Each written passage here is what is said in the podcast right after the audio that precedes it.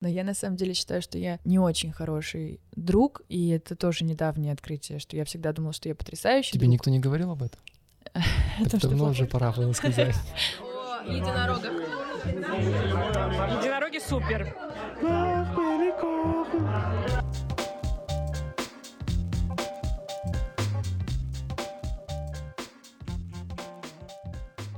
Всем привет! Это Руза, и это подкаст «Я могу ошибаться». И в этом выпуске мы поговорим про самоидентификацию. У меня в гостях Ксюша. Перед тем, как я передам слово ей, я бы хотел бы попросить вас об одной большой и в то же время очень важной услуге. Пожалуйста, поддержите меня, репостите, лайкайте, делитесь с друзьями. А Можно также и финансово поддержать, потому что у нас большие планы. Для этого проекта это правда очень важно. Ксюша, привет! Привет. Как твои дела? Все хорошо? Все хорошо. Я на самом деле, вот когда мы с тобой списались в одной запрещенной социальной сети, обрадовался. Для меня это была... а, Вот почему я обрадовался, потому что для меня это было достаточно неожиданно. Ну, как бы я не ожидал, что ты захочешь поучаствовать, потому что в силу попахивает эйджизмом, но в силу твоего возраста мне казалось, что тебе это будет не настолько интересно. И когда я тебя спросил, о чем бы ты хотел бы поговорить, ты мне сказала вот э, этим сложным словом, а, можно было бы поговорить про самоидентификацию. И вот первый мой вопрос, что для тебя это значит? Если что, попахивает иджизмом, мне 22 а не, а не 15. Да, наверное, лично для меня это какое-то понимание того, кто ты есть в формате какой-то, может быть, родовой истории. Скорее, мне интересно не самоидентификация себя в какой-то ну, как профессионалы, там, я вот искусствовед или я Мгм. вот э, там математик, а э, скорее про национальность или религиозное какое-то, э, при- принадлежность какой-то конфессии, потому что у меня нету единой целостной картинки и представления себя как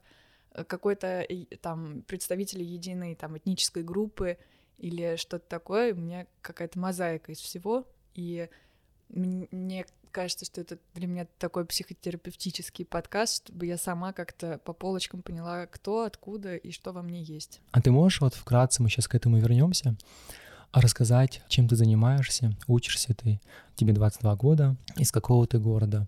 Попробуем от этого отталкиваться, чтобы и слушателям было проще понять, что ты за человек. Я очень хороший человек. Я Достаточно. из Москвы. Я на пятом курсе Московского государственного университета заканчиваю исторический факультет отделения истории искусств. Вот пишу диплом и работаю с антиквариатом и работаю моделью. Ну, это как... э, Скромничает. Я бы не хотела говорить, что это моя... Основная работа. Да-да-да, так я искусствовед, ну и модель немножко. Хорошо. А вот возвращаясь к этому вопросу про самоидентификацию, когда ты говорила твое восприятие, на самом деле, когда я задумался по поводу этого, я Почему мне это стало тоже интересно? Потому что вот мне уже 30 лет, и я тоже на самом деле не до конца понимаю. Ты знаешь, как у Гребенщикова в песне, вот, мне 25 лет, я не знаю. Вот, это для меня вот что-то в этом духе было, потому что, а, признаться, у меня какое-то а, вот это мыторство, когда ты вот одним занимаешься, потом другим занимаешься, третьим занимаешься, и не до конца понимаешь, собственно, чего ты от жизни хочешь, и когда это успокоение придет, потому что у тебя то вроде ты сегодня вот так вот мыслишь, и тебе кажется, что вот эти устои, они имеют значение, а завтра, бац, ты посмотрел на это и понимаешь, ты это ставишь под сомнение. Поэтому в таком течении я, я это вижу. А что для тебя, вот знаешь, возможно, будет что-то вот в духе терапии, почему для тебя это важно? Почему ты хочешь понять, не проще ли просто плыть по течению, жить своей жизнью, не париться, тем более в твоем возрасте, ты в самом соку. Спасибо. А, ну, правда, у тебя все хорошо, и зачем ты задаешься этими вопросами? Ну вот на самом деле у меня нету как бы страха перед жизнью, и у меня нет такого, что я вот хочу определиться, чтобы идти одной дорогой, что мне кажется и в принципе время сейчас позволяет пробовать все везде и сразу. Меня как бы скорее я не могу свое прошлое сформировать. В смысле, мне не страшно, мне не хочется очертить границы будущего и выбрать там вот я инженер, и я вот так и э, хочу там прожить 60 лет. Мне как раз нравится, что можно не ограничивать себя одним видом деятельности, и можно заниматься всем сейчас. И я действительно в самом соку и могу очень многое, то есть очень много дверей мне открыто, но у меня не очень ясное понимание прошлого, и почему-то меня это как-то тяготит что я как будто бы не чувствую как- как-то почвы, что ли, под ногами. И это, с одной стороны, дает какую-то легкость, а с другой стороны, мне как-то очень важно, возможно, это еще связано с, тем, что из- из-за того, что мне пока 22, не 30, я проживаю сепарацию от родителей, мне бы хотелось вообще понять, кто такие они, что у меня за семья, чтобы спокойно можно было как бы отделиться в свою какую-то жизнь, но поскольку я не очень понимаю, кто они, то мне как-то сложно с ними, наверное, выстроить, может быть, взаимоотношения. А ты чувствуешь их влияние на твою жизнь? Конечно, и, наверное, только положительные сейчас, потому что у нас сейчас, наверное, никогда не было таких хороших отношений, как сейчас. Но в детстве, например, я их выбор меня тяготил. Вот, что как, как, как бы выбор моих родителей был очень нестандартный на тот момент. И поскольку я их ребенок, то я как, как-то... Вот как раз э, про идентификацию, что я не понимала, вот, например, ре- религия. Если мои родители христиане, я как бы заочно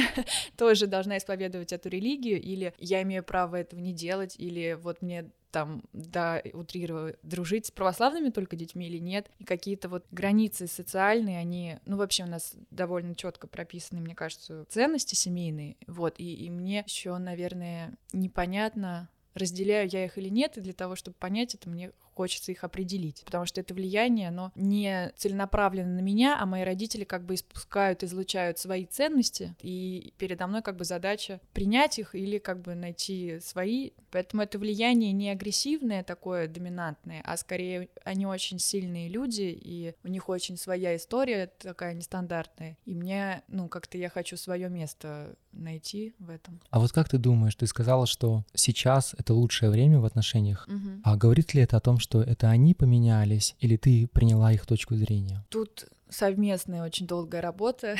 Я, наверное, лет с 15-14 э, начала там как-то бунтовать. Бунтовать. Да. Вот, и я, конечно, пыталась их поменять, и я когда это осознала, но это было очень важное осознание, что если я хочу, чтобы они меня не пытались изменить, то я не должна пытаться их изменить, и я как-то приняла их стиль жизни, и они как-то вдруг мой. В смысле, это было очень э, долго, и мы, мне кажется, лет пять с мамой просто бодались, боролись. А как ты думаешь, это просто это важный момент на самом деле? Это, это искреннее принятие или просто вы закрыли глаза, вы нет, поняли? Нет, это прямо именно что, что сейчас. Я тоже буквально недавно это вдруг отследила, что раньше все острые темы, у нас обсуждение острых тем заканчивалось ссорами, а недавно я вдруг поняла, что там какой-то пятый или шестой раз подряд с мамой там за несколько месяцев на Вообще-то очень острые темы разговаривали. А сможешь привести в пример? Да, э, я, я не знаю, это модным словом можно назвать слат-шейминг. Что это значит? это обсуждение, э, осуждение женщины за как бы открытые Короче, если, ну, моя ма- мама может сказать, что девчонки, которые много с кем спят и носят открытую одежду, они скорее, ну, Ну, давай попробуем это слово сказать. Мне кажется, я просто пытаюсь вспомнить. Ма- Мама, конечно же, моя не ругается, но она, вот, мама осуждает вульгарное поведение и Мгм. большое количество сексуальных партнеров. Мгм. а как ты думаешь, почему она так делает? Ну, наверное, тоже ее воспитание. А- Она очень, э, на самом деле, сама по себе очень как, как бы, вот из-за чего мы тоже в детстве я ругалась с ней, очень м, как бы правильная, но, но естественно, органично правильная. Ей действительно там никогда не хотелось особо сильно тусоваться, или она никогда не курила, не пила, вот, а, и в принципе, это неорганично. И ей это кажется странным, и еще, наверное, общественная ну, ку- культура социальная, которая это осуждала, она же все-таки еще из советского. Ну, я как понимаю, у вас достаточно такая православная семья. Это же тоже влияет. Ну да, да, еще, наверное, вот это. Но у мамы это, ну, не было перекоса, что вот она в детстве не православная и оторва, а потом резко православная и там ханжа. Нет, она всегда такой была, и, возможно, поэтому ей близки многие христианские Ценности. ценности, да. А для тебя они близки?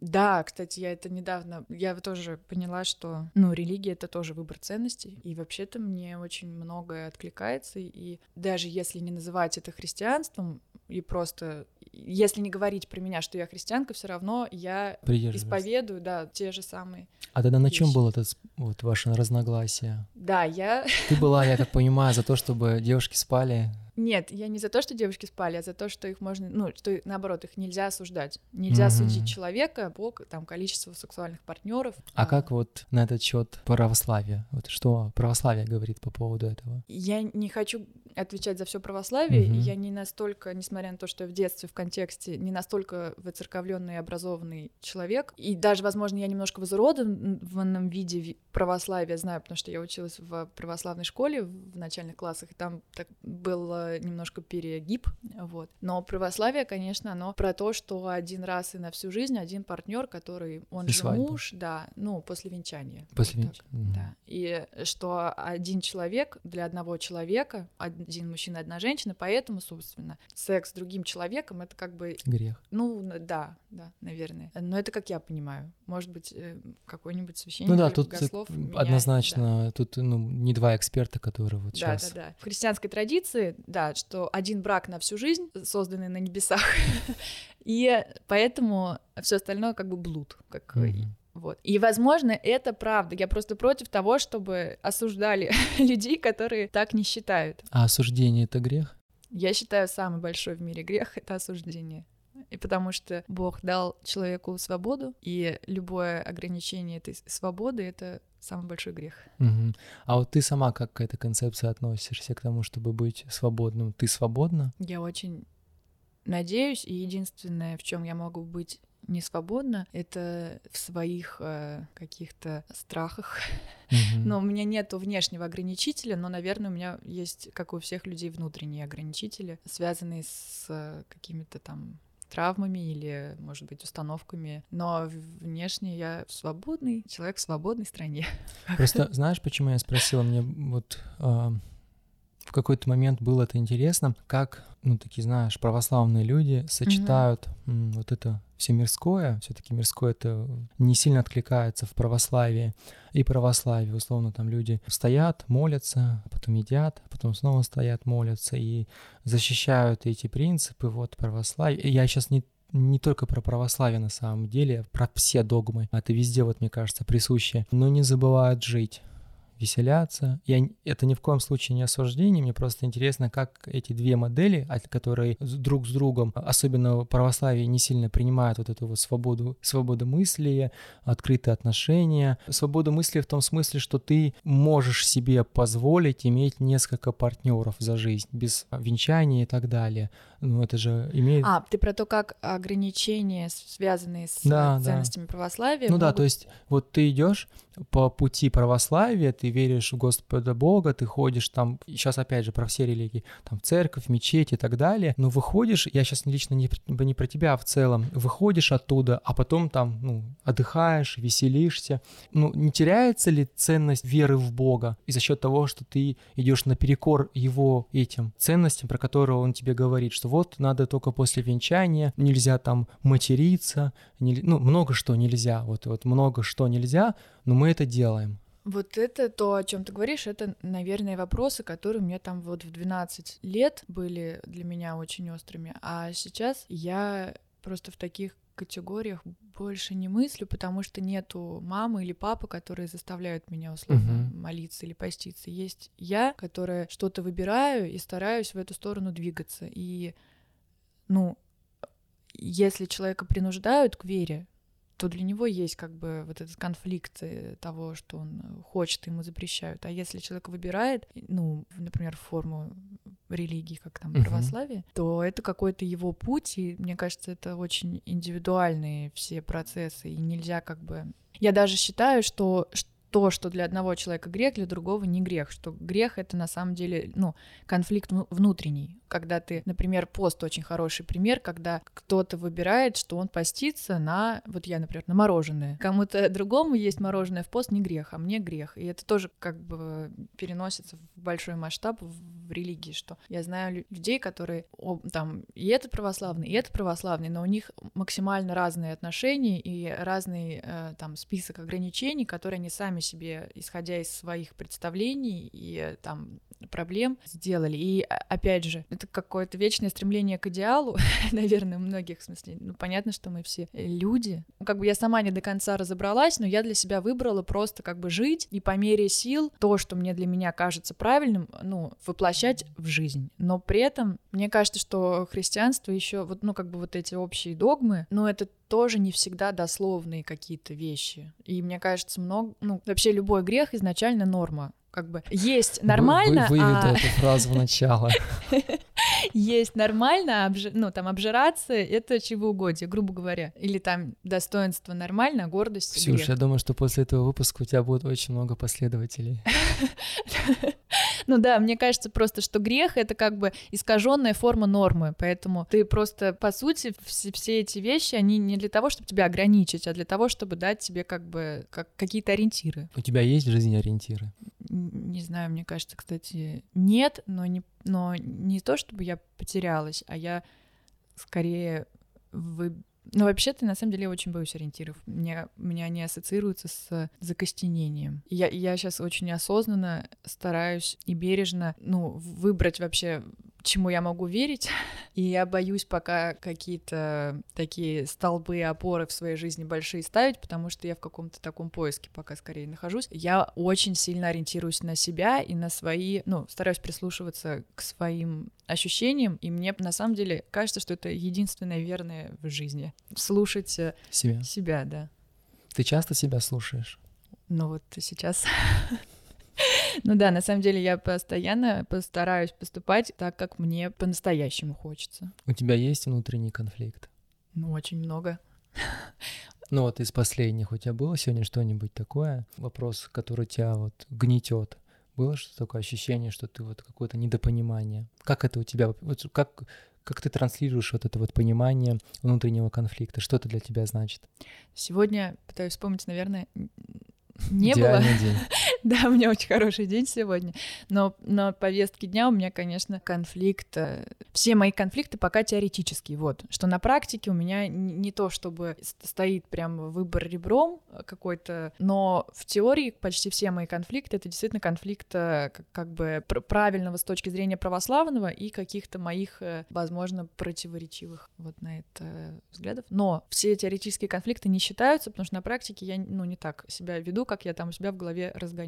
Я обычно все органично и просто само решается, и я считаю, что каждый случай индивидуальный, поэтому глобального ответа никогда нет, и каждый раз, когда конфликт переносится в реальную жизнь, то там действительно очень индивидуальный, всегда счастливый какой-то выход находится, который не делит все на черное и белое. Поэтому, ну, да, я вообще против универсальности православия, если честно. Я поэтому считаю, что это такой очень-очень максимально индивидуальный процесс, твой путь к Богу, и все, что прописано, это какие-то вспомогательные вещи, а не готовый итог, который ты должен перенести Не в свою готовый жизнь. рецепт. Да, да, да. Мгм. Что это просто как бы такое пособие, как тебе, возможно, будет Ты лучше. знаешь, как в Инстаграме ты видишь какие-то ролики с этим, с едой, как готовят, ты их просто добавляешь в сохраненки.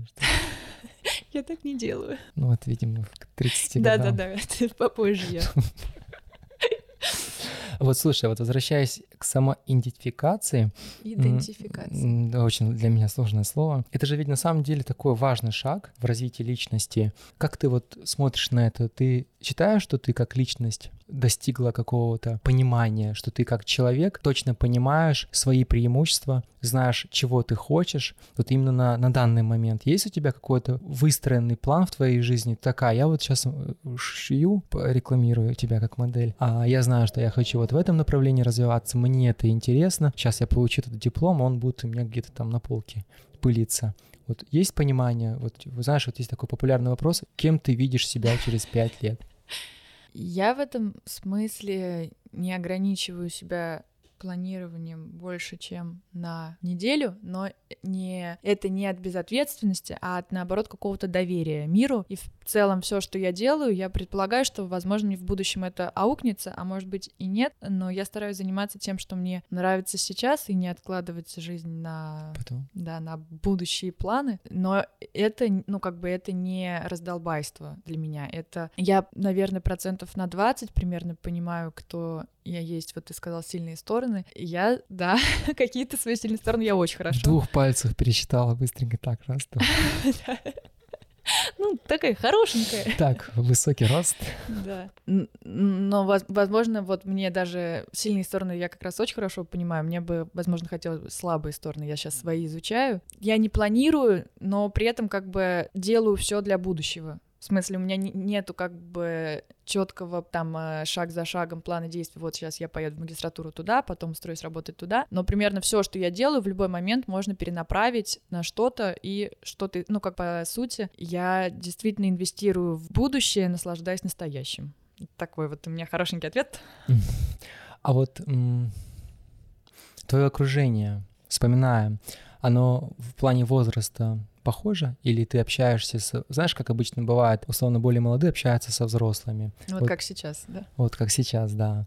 Ты вот оглядываясь на свою жизнь, как ты смотришь? Вот тебе комфортнее общаться со, со сверстниками или все-таки в твоем окружении больше взрослых людей? У меня очень большой разброс, Мгм. но, наверное, с старше 35 никого в моем окружении близком. Фильтр стоит. Ну, ну и так условно, в смысле, что, наверное, там от, кстати, от самых маленьких. Я еще вот, я в многодетной семье родилась, и у меня всегда был большой выбор э, э, возрастов, да, я могу пообщаться. Сколько у вас в семье? Девять детей. Что у меня там есть старшие братья, есть младшие братья, сестры, и я всегда могла выбрать, с- как, с кем мне сейчас пообщаться. И сейчас у меня есть и очень э, там друзья, которым там 17 лет, может быть, а может быть есть люди, с которыми я общаюсь там им там 33.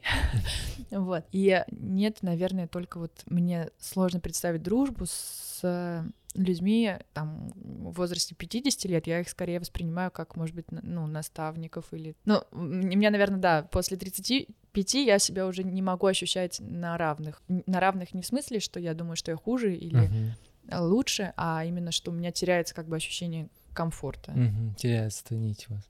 Может, шутки разные. Да, я уже вот, э, да, как это... Ну, у нас уже ощ- ощущается, я вижу, что даже эти 8 лет они... а, Ты, кстати, не самый мой старый, Старый. Друг, но нет, после Арсения еще есть еще. У меня вообще, знаешь, сколько таких, как ты? А вот зачем ты? Говорит ли это о том, возможно, я ошибаюсь, но у меня возникло в какой-то момент общение с тобой, мы относительно недавно с тобой познакомились, ну, почти год, и у меня возникло такое ощущение, если я не прав, ты, собственно, скажешь, что порой бывает, что ты за счет особенно взрослых мужчин, как будто бы, Я боюсь, что ты скажешь дальше. а, знаешь, это когда человек за счет других людей, особенно старших, подпитывает а, себя. себя как Ну бы да, то есть са- самоутверждается? за счет особенно мужчин, взрослых, ну вот, я общаюсь. Господи, ну нет, трус. У меня было, наверное, вот у меня старший брат, к нам часто приходили в гости его одноклассники, но там два года разница. Вот я могла еще там в возрасте 16 лет с ними общаться, что круто со старшаками, вот, а в принципе, наверное, я понимаю, о чем ты говоришь, но у меня не, не в контексте ста- взро- старых, взрослых людей такое было, а в принципе я в какой-то момент была зависима от одобрения человека, с которым я общаюсь, и мужское одобрение гораздо легче получить, как будто бы будучи молодой и симпатичной, но это ужасно звучит, но это для меня правда. Ну, я не так давно осознала, что я, ну, искала одобрение. Действительно, если там э, человек проявляет ко мне как бы симпатию какую-то романтическую, то а, мне как-то это ну, помогало ощутить себя красивой или интересной, но тоже несколько лет назад я пошла, кстати, к психологу с этим, М. чтобы перестать так делать. И вообще, мне кажется, сейчас почти совсем. Э, в смысле, я, в принципе, моя манера общения с детства такая скорее кокетливая, но это уже... э, А могут мужчины ну, это воспринимать не так, как ты? Может, Вот, для них вот. это является ф- э, флиртом? что для меня это изначально было естественной манерой Мгм. поведения, и в какой-то момент я вдруг поняла, что она работает так, что, ну, как бы, что когда тебе 5, это нормально, а когда Мгм. тебе 20, Тоже это, это, да. да, это может восприниматься кем-то как флирт, вот, э, но я сначала пыталась изменить манеру общения, потом поняла, что мне от этого грустно, и просто стала, ну, границы сразу проставлять и Мгм. говорить, как есть, если я вижу, что что-то не так, я могу, я вообще очень сильно люблю сразу выводить на разговор и люблю прямо общаться, потому что, мне кажется, иначе Это не, на- не надоедает тебе в итоге? Не бывает такого, что ты быстренько все важное обсудила, а потом тебе становится с человеком скучно? Ты что? А как можно быстренько все важное обсудить? Ну, нет, Ты считаешь себя постоянно? нет. Но вот у меня как раз разлом. Я себя считаю постоянной внутри семьи и близкого круга людей, и там у меня есть вещи, которые для меня закон, но во внешнем мире я себя вообще не ограничиваю. И я могу быть очень непостоянной, и мне это нравится. Это не проблема, которую я пытаюсь решить, а мне нравится как можно больше всего попробовать, и из-за этого я иногда могу уделять не очень много времени чему-то. Или сразу как-то, ну, погрузилась, поняла, что не мое, ушла. Поэтому я считаю себя непостоянной, но поверхностно, а глубинно я очень на самом деле все вот это вот мое непостоянство это поиск того, где я могу быть постоянно. Угу. Вот ты сказала, что ты с родителями с близкими людьми постоянно. А может быть такое, что ну, это опять же гипотеза, что ты постоянно с ними следствие того, что ты от них зависима. А вот с окружающим миром, с которым, ну, ты им ничего не должна, угу. и они тебе ничего не должны. Соответственно, ты с ними пришла, ушла. Имеет это место быть? Или Нет, ну, ну, наверное, со внешним миром еще все-таки связано уже с опытом, что когда я была в подростковом возрасте, я очень ответственно и серьезно подходила к дружбе, и э, в какой-то момент несколько раз дружба прекращалась, потому что для, потому что я слишком ответственно к ней подходила, и оказывалось, что человек, ну, не так, э, как бы, не так дружит, как, как я дружу, и это неплохо, не хорошо, просто вот э, я в какой-то момент поняла, что, ну, не все люди, с кем ты общаешься, это вот что вы сейчас пойдете, что называется, там, плечо к плечу, врастаем в землю тут, и у меня скорее появилось, что я научилась как бы так отпускать, и это как раз не впадать в зависимость, потому что постоянство, которое неосознанное, на мой взгляд, это зависимость, когда ты вдруг погружаешься и очень сильно в ну, что-то вовне, что на самом деле тебе не нужно, но ты уже как, как бы постоянно в этом. Поэтому внешне я как раз ощущаю свободу от того, что я выбираю, где мне быть постоянной, а внутри семьи, ну, конечно, в чем-то зависимо, в чем-то независимо, но мне кажется, это любые отношения, если ты входишь в, ну, с человеком в настоящие отношения, все-таки отношения там с папой, с мамой, с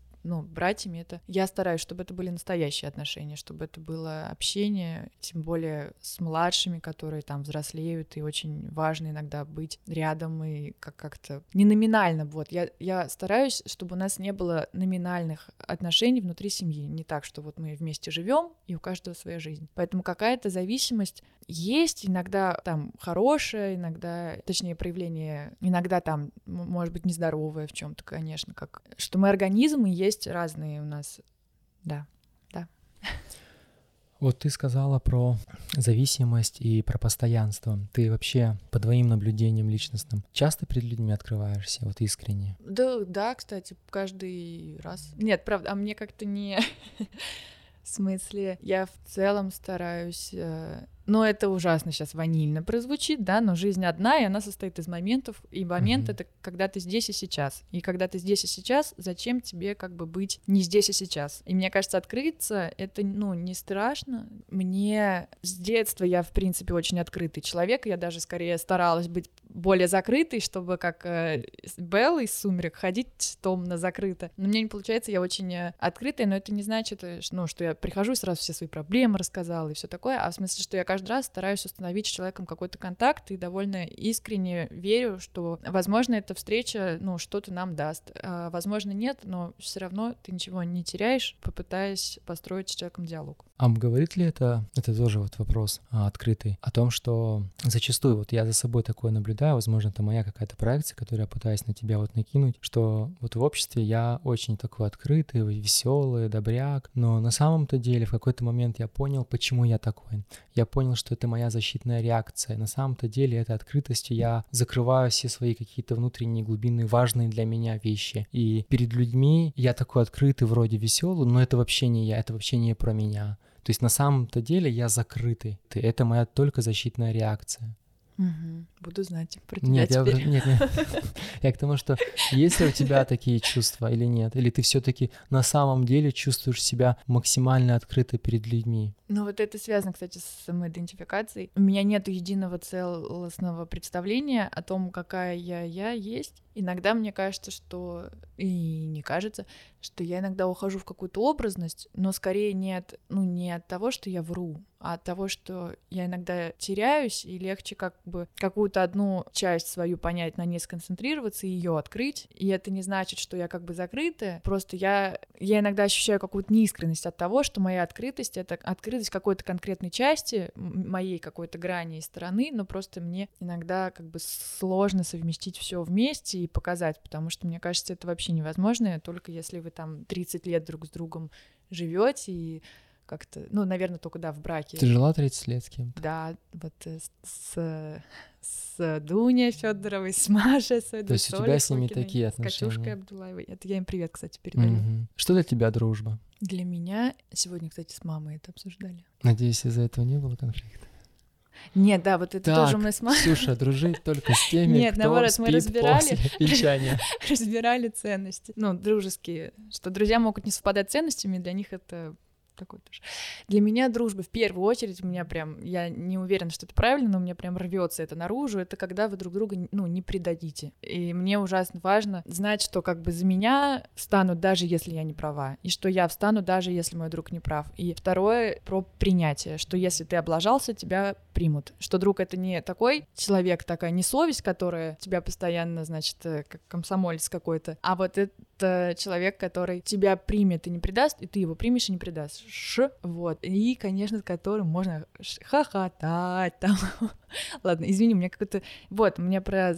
Ты сказал за защитная реакция, я начинаю шутить. Моя защитная mm-hmm. реакция — это я начинаю с образ такой... Хохотунь? Да, такой немножко игривой, пустой девчоночки, и это... А почему ты сейчас об этом сказала? Я поймала себя на этом. Ну, потому что для меня такое, ну, дружба такая болезненная наверное. Вот я хотел на самом деле спросить, потому что я тебя спросил, что для тебя дружба, и заметь, ты начала про да, это положительные для тебя вещи, но это негативные, вот mm-hmm, если да. задаться вопросом, не предать, принять, если я не права. Mm-hmm. Я как понимаю, для тебя это важно. У тебя был этот опыт, что тебя да. предавали, да. не принимали. да. Почему вот именно ты с, с этих вещей начала? Наверное, как бы дружба — это первая сфера, в которой ты, когда выходишь из семьи в большой мир, мир. да, то первые взаимоотношения — это не, ну, не романтические обычно, а дружеские. Я вот представляю, ты выходишь из дома, Дуня стоит там с этой, с И как бы первый мой опыт взаимоотношения с человеком вне семьи, mm-hmm. таким близким, это вот как раз дружба. И вот у меня первые друзья там 6-7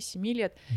Это и... такой большой опыт. Ну да, когда ты там выходишь во двор, и вы там вместе бегаете по гаражам, прыгаете, и тогда ты очень как раз, ну, открытый, и, ну, у тебя нету тогда вот этого недоверия к миру, и поэтому все как бы неровности другого человека в 10 раз от неподготовленности, ну, от неожиданности больше, наверное, ранит, но, опять же, это не про то, что кто-то был плохим в моей жизни, а про то, что первые мои болезни, ну, первые какие-то боли, вот, они были как раз из за все эти шишки, это вот э, отношения с друзьями, потому что еще подростковый возраст, это, ну, вот это вот всякие первые такие серьезные драмы дружеские, там, предательство, измены и все такое. Это, а, не, вот удивительно, не, никогда у меня не было драматичной истории любви, как у многих людей, вот там, с абьюзом и угу. с какими-то... Всё впереди. Да, да, да. Уверяю, жизнь вот. Но у меня как не бы... тебя. Ну, потому что я еще очень открытая и всегда легко входила. Ну, ты молодец, ты заранее готовишься же да, два года в терапии, да, это круто. Да, правда. И я как бы, что все мои проблемы во многом связаны с дружеским опытом, а не с романтическим. Вот, поэтому. Это ты это... сейчас как-то оценила, хорошо это или плохо? Или это нормально, что у тебя? Так просто получилось. Произошло, да. Но, если честно, я думаю, надеюсь, что мне это в будущем поможет в построении отношений уже романтических, потому угу. что, ну, во многом ты и там, и тут с человеком. То, что у тебя там какие-то уже скиллы в дружбе есть, и вообще к партнеру я скорее хочу... Не, не, я не хочу, чтобы он был мне как друг, но я хочу с ним общаться, и этот скилл прокачивается в дружбе очень сильно. А как ты видишь свои отношения? Для тебя важно, чтобы вы еще и друзьями были? Чтобы у вас общие интересы были? На самом деле нет. Мне бы хотелось, но это не то, из-за чего я могу отказаться от человека. При этом у меня есть мои интересы и мне достаточно они у меня есть, и мне не нужно, чтобы такие же были у него. А что ты еще спросил про... Я... Дру... А, хотела Каким быть ты ви- друзьями? Нет, я имел в виду, что не обязательно, чтобы все у вас интересы совпадали, какие-то Да, ценности. вообще н- даже, возможно, было бы здорово, если бы у нас были какие-то различные сферы, Он чтобы... буддист, например. А вот, кстати, религия меня вообще не смущает, это другая. Мне, в принципе, ничего не смущает. Я за трезвые, настоящие отношения. Если я сейчас начну говорить, я хочу, чтобы он был высокий, темноглазый буддист, то это, ну, то я не, как будто бы не... Как будто ну, бы ко не мне, жду ко мне моего- обращаешься. Да. Как будто бы я не, ну, жду не настоящего Мгм. человека, а какого-то... Образ. Образ, да. У тебя нет образа в голове. Есть, конечно, но я не хочу, чтобы он был... Я, точнее, я скорее работаю, чтобы его не было, вот. Но он, естественно, у меня есть образ. Так какими ты видишь свои отношения? Я говорю, этот образ, который у меня есть, это, это не, не то... Ну, как бы мне кажется, что я бы не хотела, чтобы он воплощался в жизнь, потому что мне кажется, это неправильным. Но в какой-то... У меня просто прям очень конкретный образ есть. Тебя портрет этого человека? Да, да, у меня. Ну да, мне бы хотелось сказать, чтобы он был э, из э, такой творческой интеллигентной среды, как и, Мгм. собственно, все, ну, я и мое окружение. Мгм. Вот. Чтобы какой-нибудь там, не знаю, оператор-архитектор или Мгм. что-то такое. Разносторонний такой Ну человек. да, и оператор, и не- архитектор, не- и на стройке работает, и камеру держит. Да, да, да, да, да. Чтобы это какой-то был, наверное, человек немножко меня постарше, но не сильно. Но мне ну, тот, кто бы меня скорее мог бы подтянуть к себе, а не чтобы я подтягивала к себе. Ну не говорит ли это о созависимых отношениях? Вот, я поэтому говорю, что я не хочу, ну, как бы, я не руководствуюсь этими вещами, которые меня привлекают, потому что я понимаю, что это уже изначально какие-то там паттерны Мгм. и проекции и все Мгм. такое, но мне бы хотелось как бы... Твой э, мозг именно тут так да, думает, да, да, да, да, вот какие-то мои там основанные на всяких образах из, э, не знаю, культуры и э, там, не знаю, детских каких-то представлений, Мгм. конечно, там Представление твоих родителей в том числе. ну, возможно, да. Что он там высокий, красивый, харизматичный, Девственник. возможно, православный. Нет, нет. Нет, это- На самом деле у меня нету. Не у тебя, а вот твоем окружении это важно, наверное. Да нет. Не важно. Ну, кому-то, наверное, ну, не знаю. Маме моей, возможно, она, она, она вот такое любит. Если мама послушает, она будет от меня в негодовании. Нет, ты зря так про мою маму. Она у меня очень... Она психолог. Она очень... А вот, кстати, это меня даже не удивляет. Я раньше удивлялся этому. У меня был одноклассник, у него мама была психолог, и у них были очень странные отношения. Я когда я узнал, что мама психолог, я думаю, блин, ну психолог, должно же все быть в гармонии. Но она говорит, что она дома мама. Она очень умный и эмпатичный и очень нежный человек, и какие-то у нее, конечно, есть взгляды, которые она отстаивает, которые важны ей, и она бы хотела, чтобы я их э, там, возможно, тоже переняла, но если я этого не сделаю, и она даже такое говорит, то она просто, смысле, не будет трагедии, просто она думает, что я буду счастлива, если буду, ну, если у меня будет такая жизнь, но если будет другая, то она Примет тебя. да, абсолютно. Она никак, ну, не откажется от меня и уже не отказалась, хотя я там вообще не сахар была. Она, она скорее тревожная, чем злая. В смысле, она не... Она может переживать, и, и- но она не доминантно авторитарная, а Мгм. скорее как бы ограждающая. Как забор. Ну, возможно, кстати, Мгм. ну, чтобы и извне не прошло, но чтобы выйти, нужно потрудиться. Найти там калиточку. А вот возвращаясь к твоим друзьям, я как понимаю, вот близких друзей у тебя не так много. Ну, ты можешь их прям... Ну, наверное, больше, чем у кого-то, потому что я, правда, действительно, это даже не очень хорошо, очень социальная, экстравертная, и в какой-то момент у меня из-за этого были большие проблемы, что я потерялась и не, пони- ну, не понимала, кто у меня вообще, кто мне близкий, и я прям взяла тетрадочку и спросила себя, и выписала, Большой был список. нет, не очень. И потом, каждый раз, когда я вдруг понимаю, что что-то поменялось в моей жизни, там кто-то э, уехал, приехал, разошелся, то я мысленно прям каждого человека произношу, кто сейчас вот со мной. Это, понятно, не каждый месяц происходит, а скорее там раз в пять лет. Я прям э, стараюсь фиксировать, кто мне близкий для себя, себя самой, потому что иначе я начинаю распыляться, и в какой-то момент у меня было такое, что вот там 100 отличных э, друзей, но на самом деле никто из них не близкий. И вот сейчас у меня прям есть понимание того, кто вот этот человек мне близкий. А этого я просто люблю, он хороший, но, мы, но он мне не близкий. Ты считаешь себя, твое восприятие, хорошим другом для своих друзей? Как ты думаешь, каким они тебя видят? Какой ты для них человек? Интересно, когда будут слушать, согласятся со мной или нет. Но я на самом деле считаю, что я не очень хороший друг, и это тоже недавнее открытие, что я всегда думала, что я потрясающий Тебе друг. никто не говорил об этом? О том, что давно уже пора было сказать.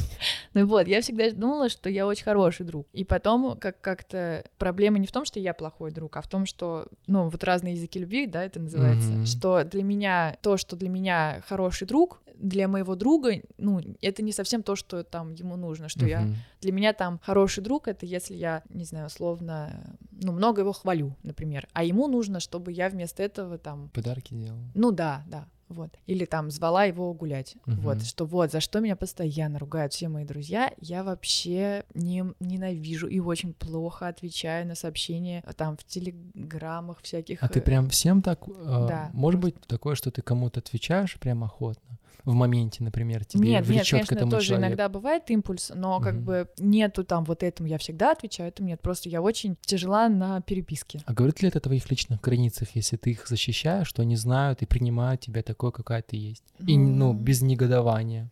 Нет, они очень негодуют, Мгм. постоянно меня ругают, и да- даже я понимаю, почему, что иногда нужно там ответить, чтобы а можешь поняли. сейчас им вот сказать, чтобы они, ну, вот как бы ты им Мы- сказала? Я 10 раз, мы уже это все обсуждали, ну, в смысле, я, ну, мне тяжело, да, быть активной в, э, в социальных сетях, потому что я очень активная в жизни, и когда я, ну, и в телефоне мне тяжело быть активной, потому что когда я, например, прихожу домой, остаюсь одна, я хочу там отдохнуть, посвятить время себе, и я, ну, и мне не хочется там переписываться и что-то такое, а для кого-то это наоборот, ну, это Важно. там, да, значит, что вот ты там меня не любишь, не Мгм. хочешь со мной общаться. Нет, мы тоже, я вообще все стараюсь вообще говорить, и я как только чувствую, что что-то кого-то напрягает или меня, я стараюсь говорить. И вообще очень сильный прогресс за последний, ну вот год, полтора года, э, очень сильно мы с друзьями моими близкими, там это буквально несколько человек, со всеми у нас вообще поменялись и качественно стали лучше отношения, хотя мы там знакомы пять лет с кем-то и дружим все это время. И у нас все равно каждые полгода происходит как, как какой-то переход на другую ступень. И, конечно,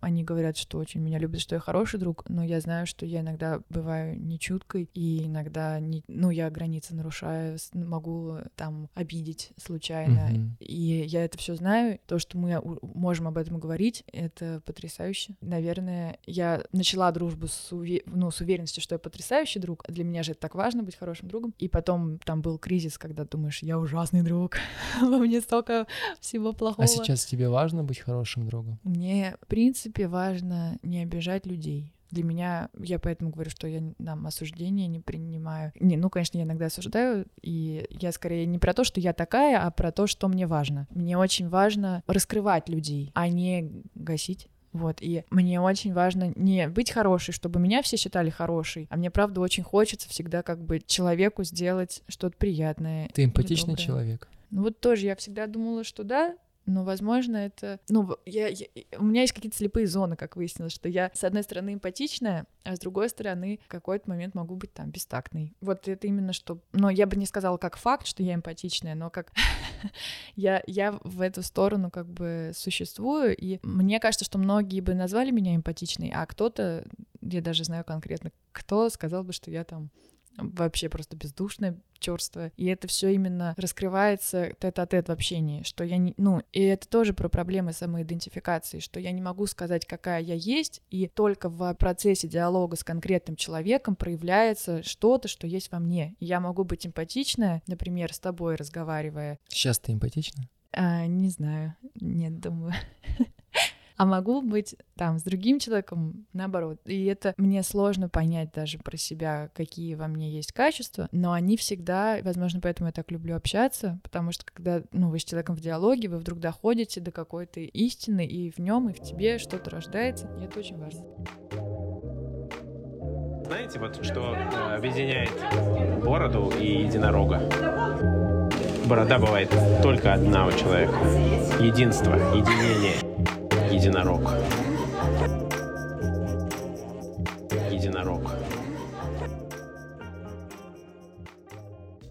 М- Мне кажется, что единственное интересное в жизни по-настоящему — это увидеть другого и увидеть себя. Ну, как по-настоящему.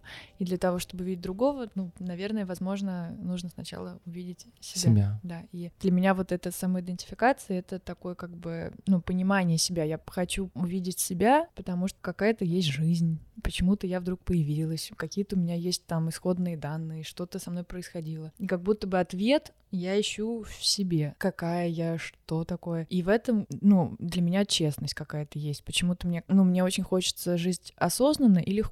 И, и, ну, я так и живу, на самом деле. вот. Вот эта легкость и осознанность, мне кажется, она, ну, не может... Но чтобы она не была поверхностной, нужно как бы понимать и чувствовать себя и, и других. А нужно ли? Я не знаю, нужно ли, но мне так хочется. А для Мгм. меня это Важно. важно. Ну, как бы мне так вообще, правда, я очень много раньше себя как-то подо что-то подгоняла, и тоже в связи с там какими-то социальными нормами. А сейчас единственная норма, которая для меня есть, это то, что мне кажется правильным, исходя из своих предпочтений. И у меня, ну, это не про то, что мне кажется правильным бухать всю ночь и курить сишки. Нет, это про... На самом деле я вообще-то очень, э, э, в смысле, не деструктивная. Мне, мне не хочется, мне постоянно хочется созидать, и я как-то себя воспринимаю как, может быть, почву какую-то, Семя, ну, которое посеяли что-то сейчас. такое, да, да, да. И, и мне как-то кажется, что важно понять, кто ты, что ты, чтобы как-то вырасти большим и сильным, вот.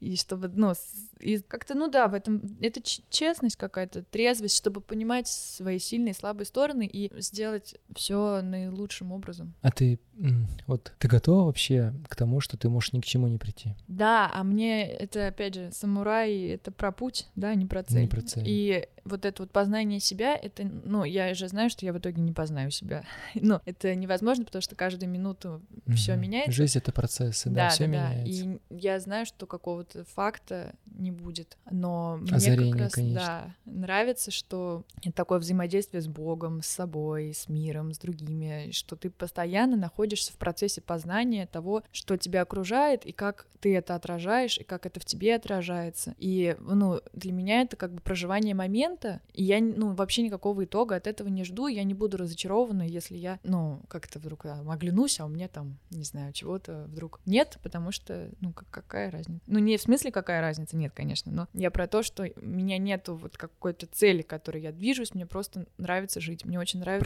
Процесс что есть именно. жизнь, да. Вот это круто на самом деле, получать удовольствие от самого процесса, потому что я Ну, можно с Рузой встретиться, можно пойти я вот не могу от этого. гулять. Я учу, я вижу, я понял, какие у тебя планы дальше.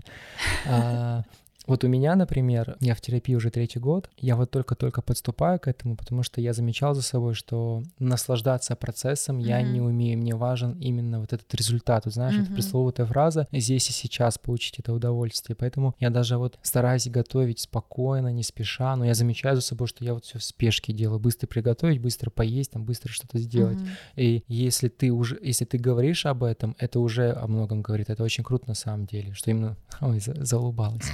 А, вот. И у меня пару последних вопросов. Они такие достаточно... Свободно сегодня.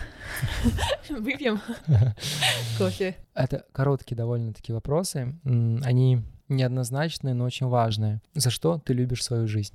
И За любишь ли ты ее вообще? то, что она у меня есть. Мне, в принципе, кажется, что смысл жизни — это очень опасная вещь, и нельзя переносить смысл своей жизни Мгм. на что-то, что там вот ребенок мой — это смысл жизни. Мне кажется, смысл жизни в жизни, и любить жизнь нужно не за что-то, потому что, например, если ты любишь жизнь за там кофе, и если вдруг кофе исчезнет, то у тебя что, жизнь, что ли, исчезнет? Ну, мне кажется, любить жизнь нужно за жизнь, потому что иначе она, ну, как бы становится зависима от чего-то внешнего. И это, ну, нечестно, не трезво, вот. А я свою жизнь очень люблю, если честно. При этом не то, что, ну, возможно, по этому подкасту, слушай, можно подумать, что у меня очень легкая, классная, беззаботная такая жизнь подростка московского, как меня Руза, мне кажется, видит, Нет. который, значит, тусуется Это на с самом деле о многом говорит. Ты часто говоришь о том, что, может быть, вам покажется, может а быть, я им очень, кажется. э, на самом деле, конечно, За людей любишь додумывать.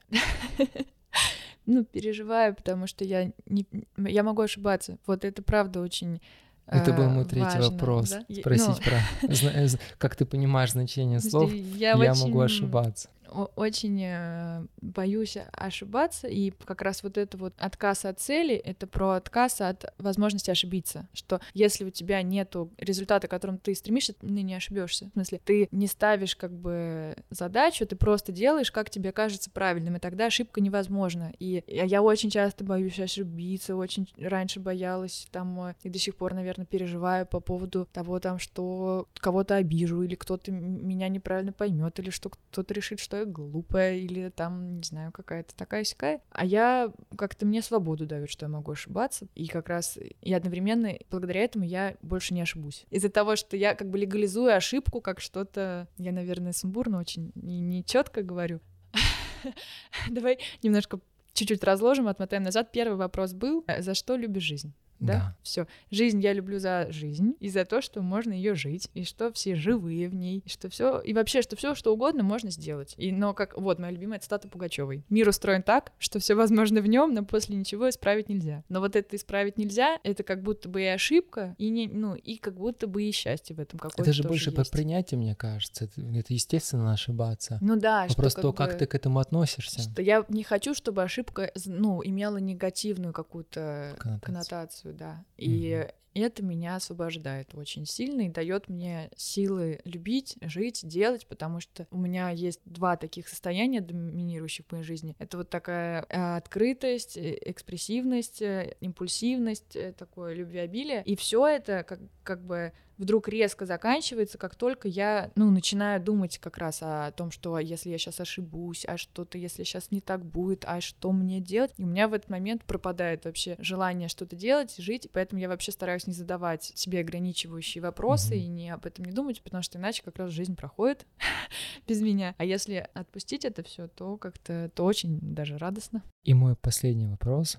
Давно ли ты говорила кому-либо «я тебя люблю»? А, Нет, я каждый день это говорю. Рус, я тебя люблю очень сильно. Это, кстати, не шутка. И все, я, я сегодня говорила маме, я это говорила сестре, я это говорила брату. Вчера я это подружечке говорила. Я очень, я вообще, у меня в семье еще такая очень, мы все тактильные и как бы открыто говорим о своих чувствах, и за что вот, кстати, гигантский респект моим родителям, потому что, оказывается, это, ну, не у всех так было, что можно свободно... Привили любовь. Да.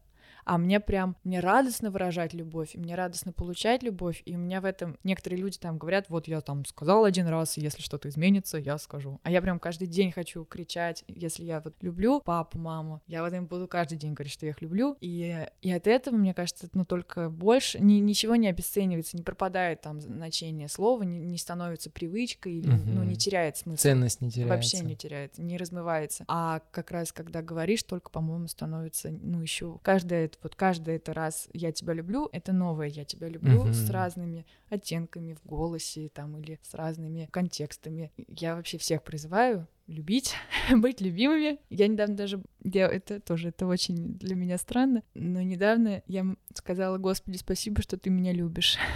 Что я почувствовала вдруг даже такую любовь. И это было, ну, не в формате тоже юмора, я вдруг это как-то очень поняла. И мне кажется, чем больше любишь, тем больше хорошего происходит. А если начинаешь там закрываться, то и жизнь пропадает. Я вас люблю, дорогие подписчики. Пожалуйста, ставьте лайки, пишите комментарии, пишите Рузбеку, что он не ошибся, сделав этот подкаст, и что он очень хороший, и что я вам ужасно понравилась. И меня зовут Ксюша. Я очень много болтаю. Вот так вот.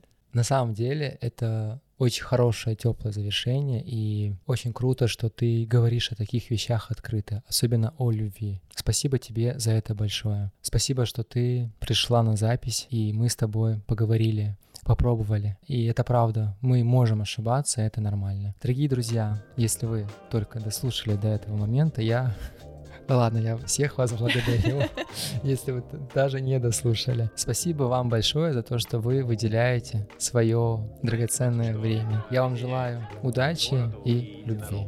Пока. Пока. Борода бывает только одна у человека. Единство, единение. Единорог. Единорог.